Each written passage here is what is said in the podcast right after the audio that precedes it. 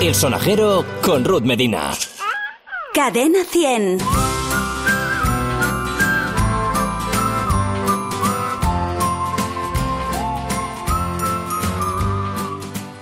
Manu Rubio es la voz cantante de Josie Ratón y ha venido hoy al sonajero. Bienvenido, Manu.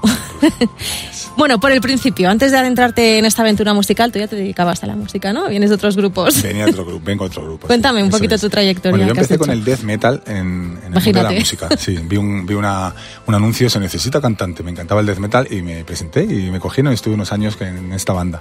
Estuve en un par de bandas. Luego ya mm, me fui a, empecé a viajar un poco y estuve viviendo en Londres un tiempo y allí estuve con una banda que se llama La Shula, que nos fue bastante bien, la verdad.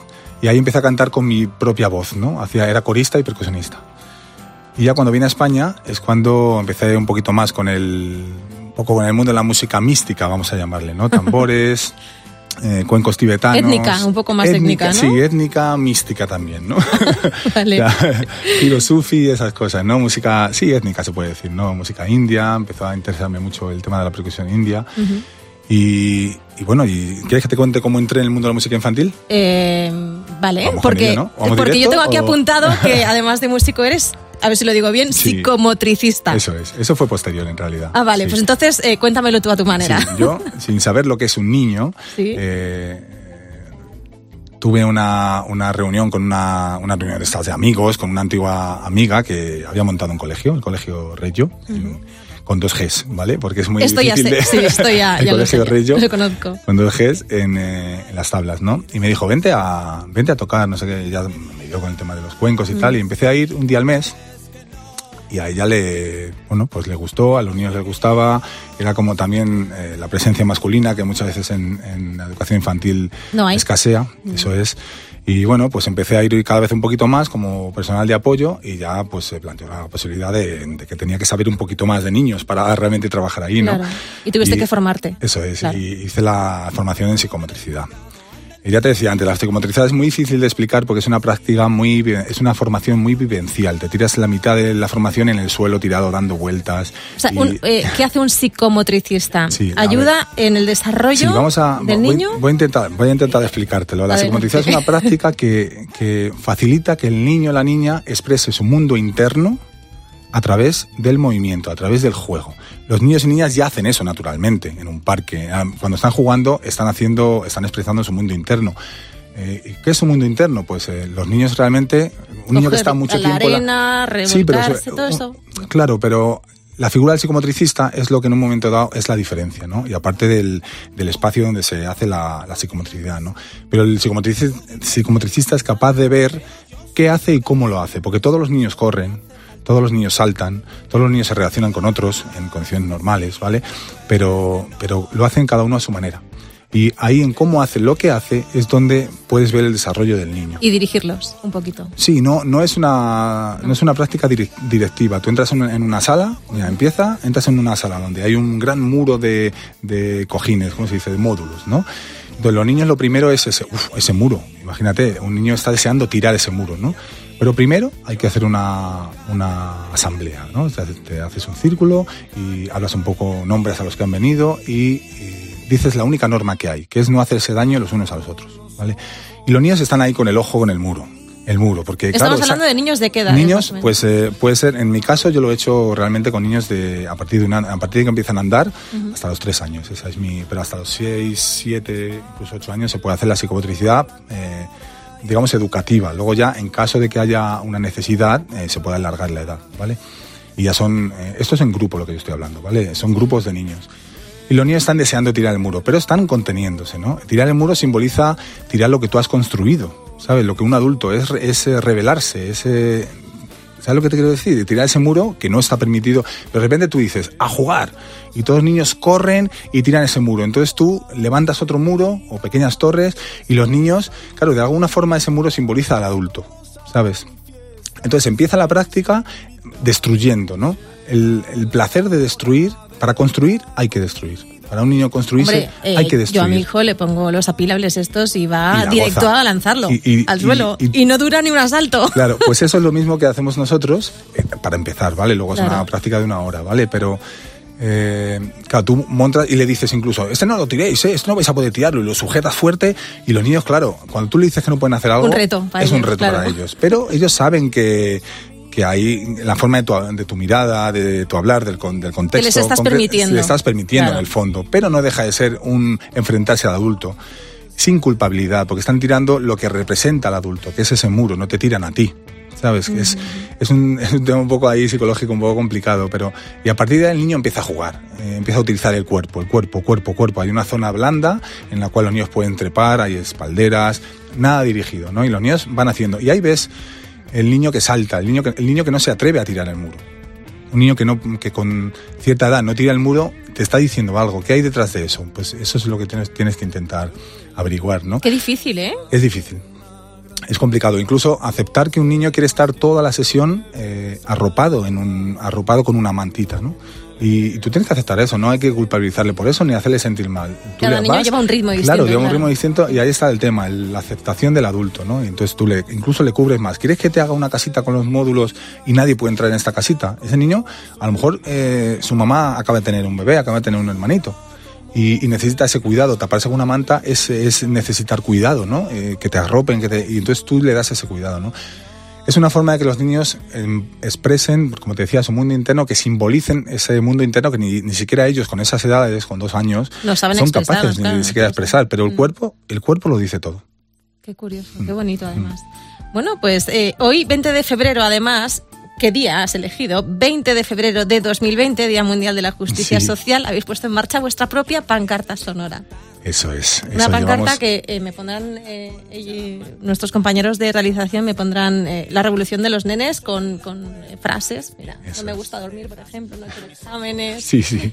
Esto es buenísimo, ¿esto Sí. cómo se os ocurre? La idea es, lle- llevamos haciéndolo ya tiempo, ¿no? En los, en los conciertos, incluso en nuestras propuestas pedagógicas para las escuelas, les proponemos que los niños hagan mm, pancartas, eh, pancartas, pancartas. Una pancarta como la que llevarías a una manifestación. Esa Sí. es la excusa, ¿no? Eh, nosotros utiliz- utilizamos mucho el tema protesta, eh, consignas políticas quizás, pero es precisamente no porque queramos que los niños salgan con sus ametralladoras de juguete a- al, Congreso. Es, no es eso. Sencillamente lo que queremos es dar importancia Darles a voz, esta etapa. Eso ¿no? es, darles voz y la importancia de dar voz a los niños.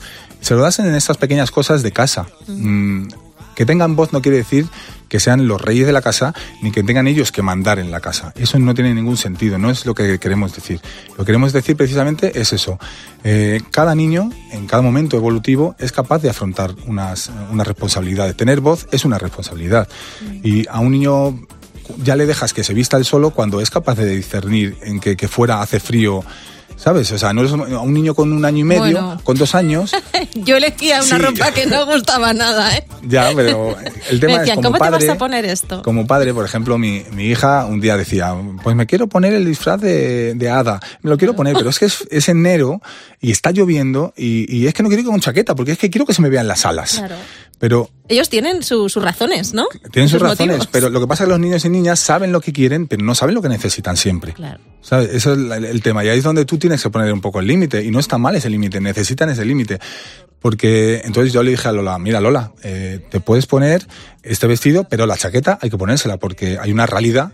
que La realidad es que si tú sales ahora así, te vas a poner, es muy posible que te pongas malita, lo que va a conllevar que te vas a quedar aquí, que yo voy a tener que faltar mañana al trabajo y mi realidad también es importante. Lola ¿no? juega con ventaja, ¿eh?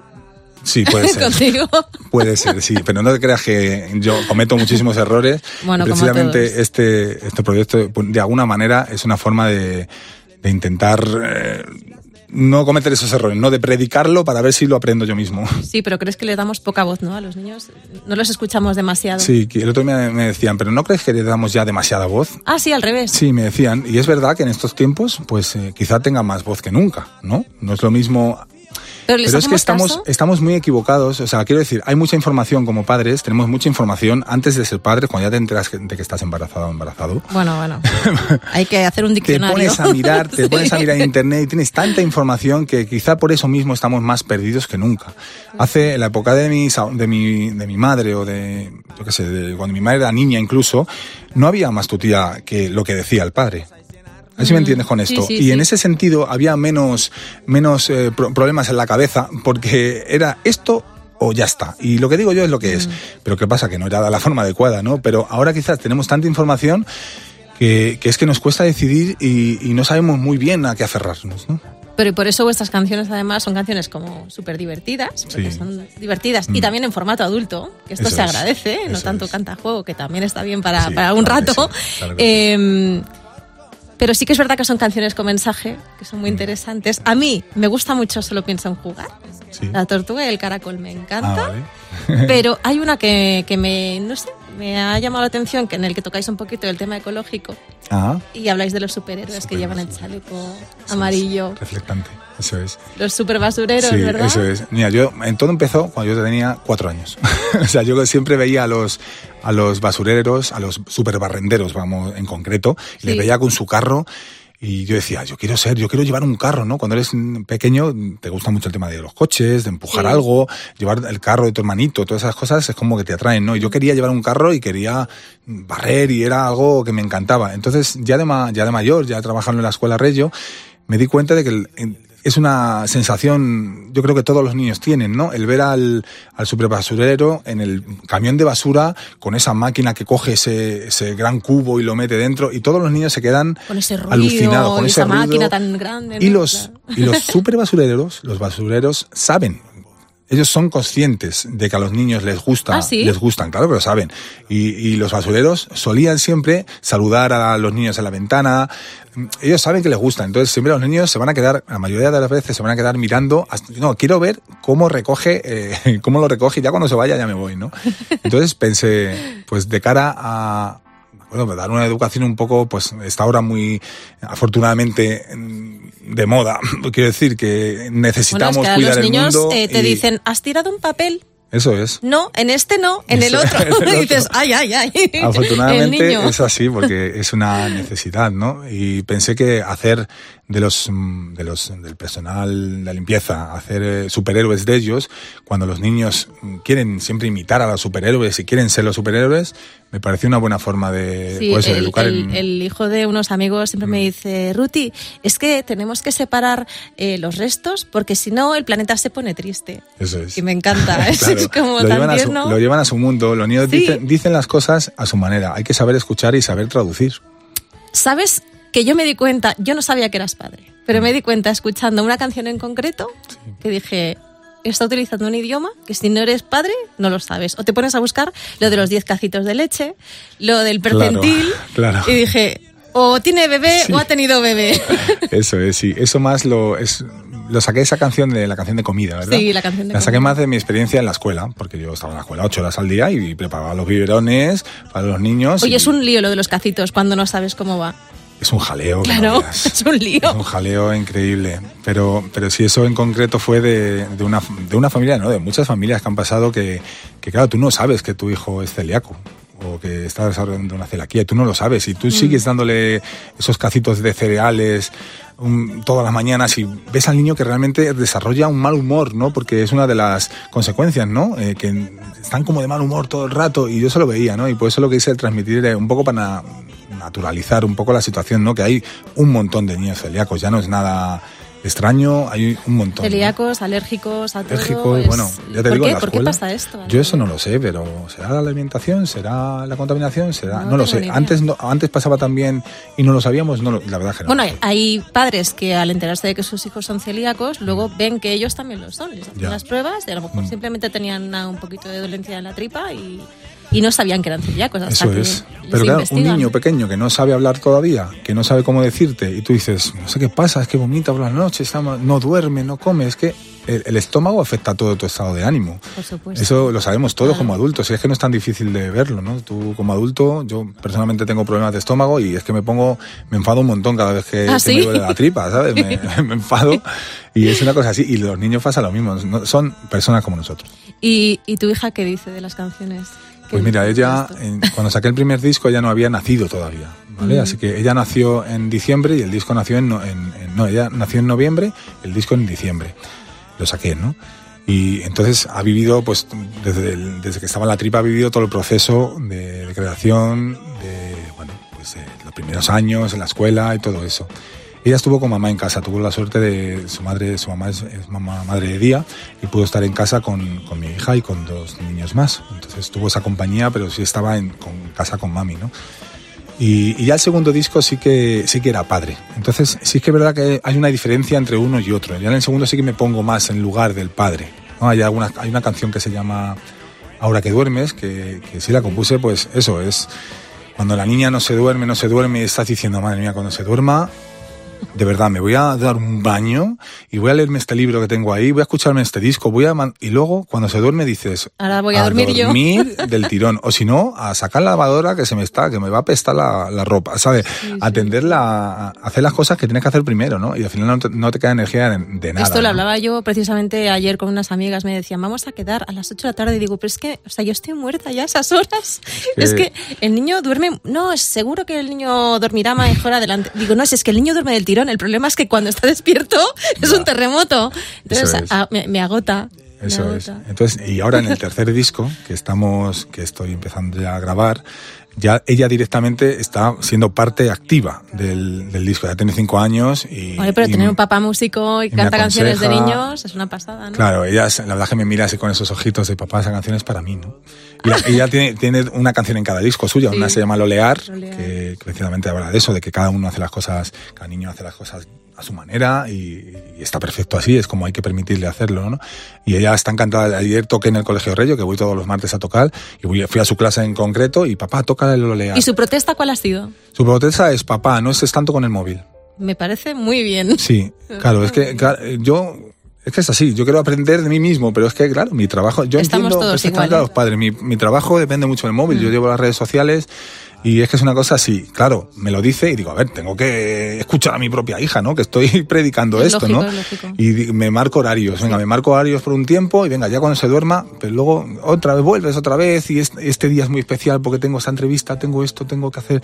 Y al final, eh, es verdad que somos así. No es Las cuestión tecnologías de... se nos están comiendo un poquito en este y sentido. A los, y, a los sí. que, y no solo a los, a los adolescentes, sino a, a nosotros también. Es no, así. No, si le pasa a mi padre. Sí, nos está comiendo el, sí, ¿verdad?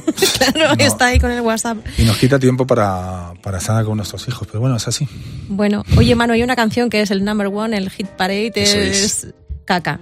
Caca, ¿Qué caca. pasa con Caca? Pues caca, ¿Qué ha? Mira, en el, nada, en el primer disco, cuando yo ya lo tenía grabado entero, eh, se, me, se me ocurrió esta canción pues eso, es que trabajaba ocho horas al día con niños de, de 0 a 3, entonces claro, la caca es algo, es algo de día a día, ¿no? Es que a lo mejor cambia 20, 30 cacas sí, al sí, día, eso es claro. así, ¿no? Mm. Y, y, lo digo con, con orgullo, porque es que es un, o sea, la primera vez que un niño te, o sea, la primera vez que pedimos algo importante, realmente importante a un niño, a nuestro hijo, es cuando le decimos, pon tu caca aquí.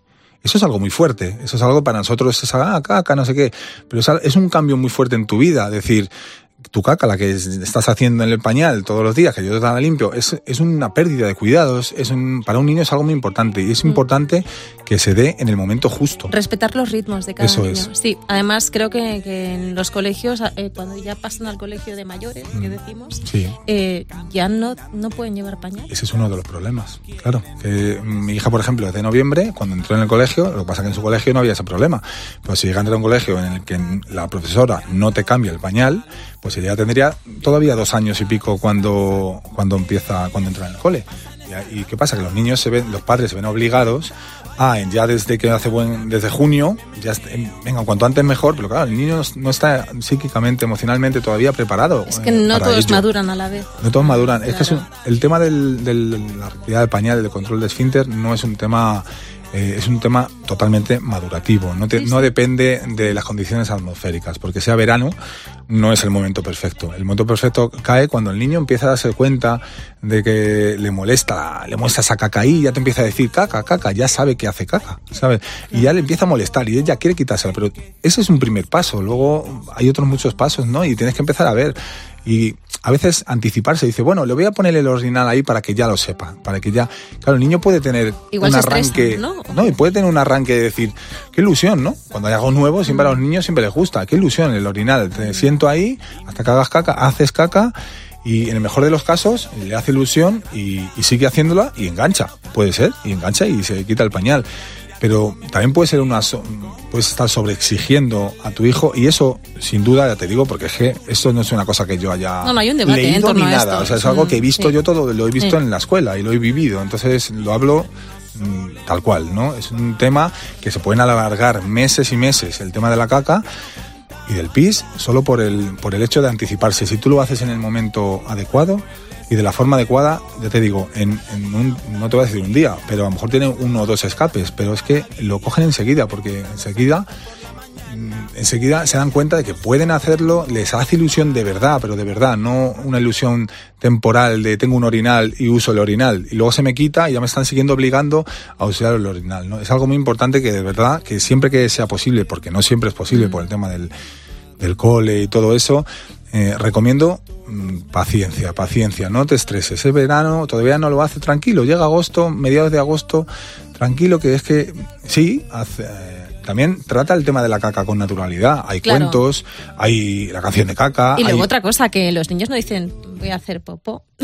Tú Ah, has dicho bueno, eh, caca. claro. Eh, yo creo que al Claro. final la canción triunfa y Sí. es éxito porque lo Porque llamas lo- por su nombre y porque por es naturalidad absoluta. Claro, ¿no? Y los niños son es. naturales. Eso es. Y luego es que los padres, como te decía, hacemos lo que podemos, pero el hecho de llamar caca a ese papel que hay en el suelo, ya estás confundiendo a un niño de, tan pequeño. Mira, eso es caca. una buena reflexión. Eso es caca, Sí. no, no es caca, eso es un papel, eso es basura. La basura al, al, al Haces muy bien en de decirlo, porque todos lo hacemos. ¿eh? Todos lo hacemos, Sí. pero es que es normal, pero es que Ah. si, no te lo, si no te lo dicen, no lo sabes, Mm. ¿sabes?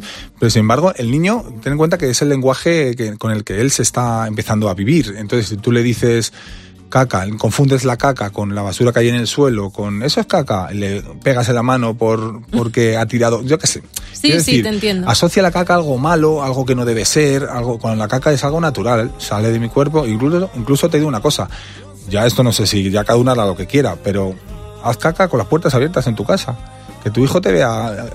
Yo me voy a imaginar que haya gente que le dé cosa, que su hijo le vea haciendo caca, pero oye, ¿por qué no? Tú, con toda naturalidad, si es que es algo natural, ¿no? Y en tu casa, ¿por qué no? Bueno, sobre Pero todo bueno. cuando están en el aprendizaje este, ¿no? Claro, es, es que le va a ayudar a ver que es normal. Uy, que a huele, que ay, madre. Una cosa normal que es un juego, que luego ya te digo, hay canciones, hay un montón de cuentos. Y hay Traba- pegatinas incluso para poner en el... es. en las- sí, trabajar, sé. con, trabajar con arcilla ya es una forma de trabajar la caca. ¿sabes? En la escuela, en la escuela lo hacen mucho, con, en 2-3. Trabajar con arcilla, tú estás haciendo un rollo y es, una forma de, de ver Claro. la caca en esa arcilla, ¿no? Y a nivel simbólico funciona también. Y la caca la habéis convertido en multilingüe. Eso es. Hemos hecho en, en varios Explícalo idiomas. en muchos idiomas. Sí, como esta canción al final eh, nos hemos dado cuenta de que es la que llega a las familias primero, aunque me gusta porque no deja de ser protesta, es una canción protesta como, como otras muchas, pero es el hit, pero es protesta, entonces me gusta. Entonces hemos querido traducirla a varios idiomas, a los idiomas de a, a gallego, la hemos sacado ya, dentro de poquito viene el catalán y, y también el, el euskera. ¿Vale? Que me estoy teniendo mis problemas con él, pero. El pero catalán voy te sale bien. Yo que soy catalana, sí, sí, Ah, te sale bien. El euskera ya no te euskera no, decir. no la he grabado todavía, pero lo voy a hacer y lo voy a hacer fenomenal. Lo que pasa es que me está costando, es difícil. Y la hemos grabado ya también en italiano y en, y en inglés, pero bueno, en principio son los idiomas nacionales los que queremos de forma... Entiendo que en, en lugares como Cataluña, como el País Vasco, a- dímelo tú, si no, a la infancia, a los niños, sobre todo yo lo vi cuando fui al País Vasco, vi que a los niños en los parques infantiles les hablan en euskera que la mucha de la, de la oferta infantil es en euskera, ¿no? Porque precisamente quieres que, que aprenda esa lengua desde casa, ¿no? Mm. Sí, claro. Entonces yo lo entiendo eso y hemos hecho esta forma de intentar llegar a- al País Vasco, llegar a, a Galicia y a Barcelona, a Cataluña, con, con- en su lengua, que es como creemos Bueno, que... son las lenguas oficiales, Eso es, además, claro. ¿no? O sea, como tiene que ser. Y, Claro que y- sí. y luego aparte el tema este de, político, ¿qué quieres que te diga? Pues el arte al final no tiene fronteras y no tiene que tenerla. no debe. No debe. es. Bueno, llenazo en el Ciclo Price, además. Sí. Te vi las imágenes, ¿qué pasa? Bueno, una pasada. La verdad es que hasta ahora el, el sitio más, más grande que hemos tocado y, y tocamos con, con la banda, con el coro León Felipe. Porque sois, o sea, tú es- vienes ahora solo, pero tienes eh, has contado es. varios formatos. pode- eh, tenemos todo tipo de formatos, desde cuarteto, quinteto, octeto, eh, ya te digo, con violín, bajo, como estoy viendo ahí ahora, eh, con el coro León Felipe, que estamos hablando de 60 niños y niñas y, y que cantan como ángeles, es increíble, cantan fenomenal. su director Rafael Lituarte, que es una persona maravillosa, que me parece increíble me parece increíble con 60 niños hacer que canten así y él lo consigue. Es el coro, el coro de Móstoles, época y otro por y, ahí. y la sensación de estar ahí.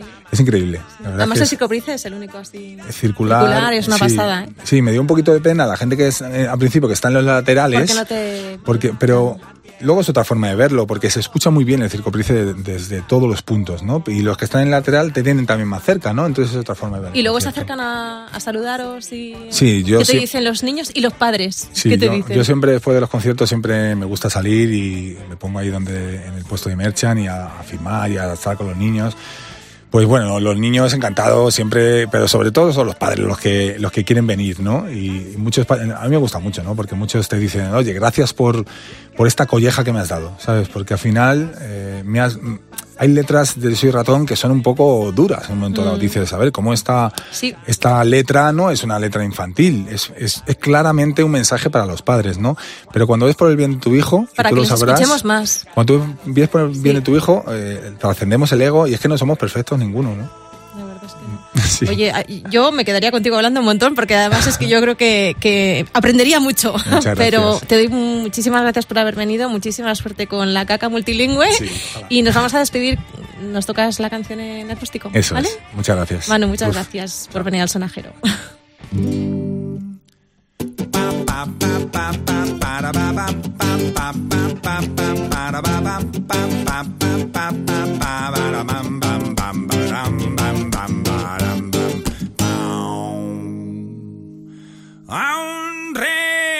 cuando yo usaba pañal, a veces la sentía pero me dejaba llevar y poco me importaba dónde estaba y lo mucho que apestaba. Un día dije esto no puede ser con esta caca en el culo, no me puedo mover. Y así es como llegó el feliz momento que grité a los cuatro vientos, caca, me estoy haciendo caca. Unas veces viene dura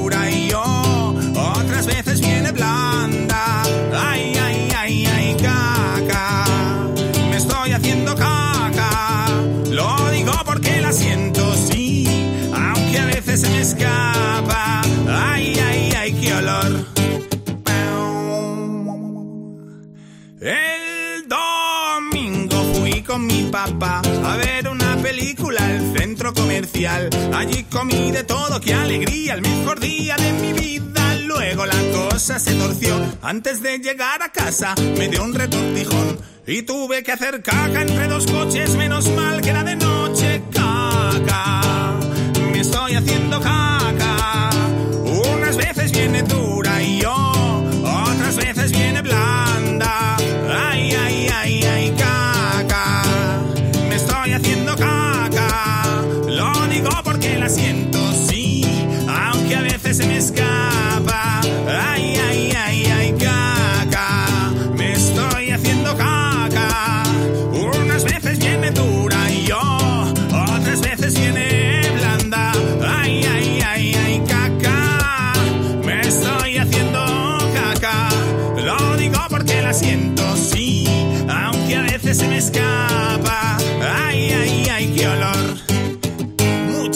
Para todos.